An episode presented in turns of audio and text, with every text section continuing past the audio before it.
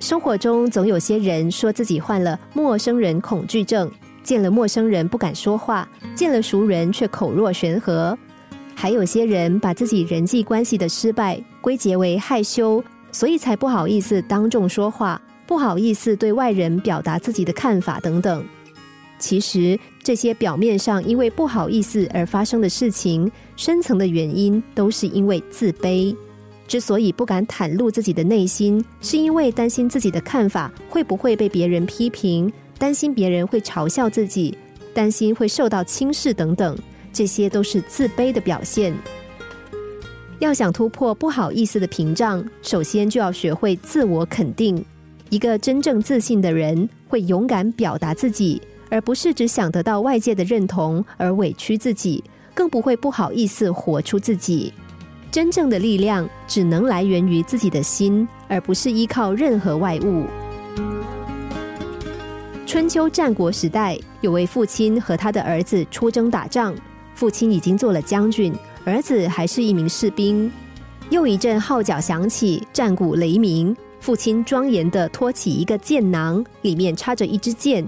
父亲郑重的对儿子说：“这是家传宝剑，佩戴在身边将会力量无穷，但是切记不可抽出来。”儿子仔细的打量着父亲递过来的传家宝，那是一个非常精美的剑囊，由厚厚的牛皮打制，后面露出的剑尾一眼便能够认定是用上等的孔雀羽毛制作的。儿子看了以后非常高兴，贪婪的想象着剑的模样。耳边仿佛听到剑声掠过，敌方的主帅应声倒地。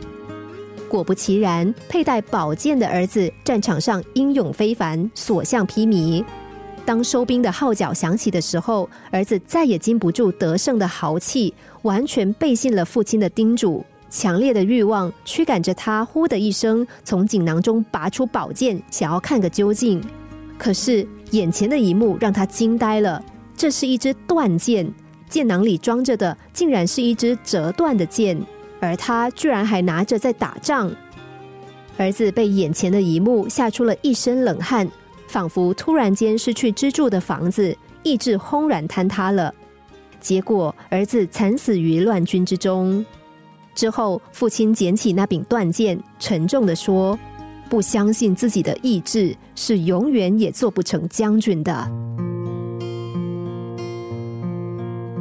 将战争的胜利全寄托在一支宝剑上，这样的想法是愚蠢的。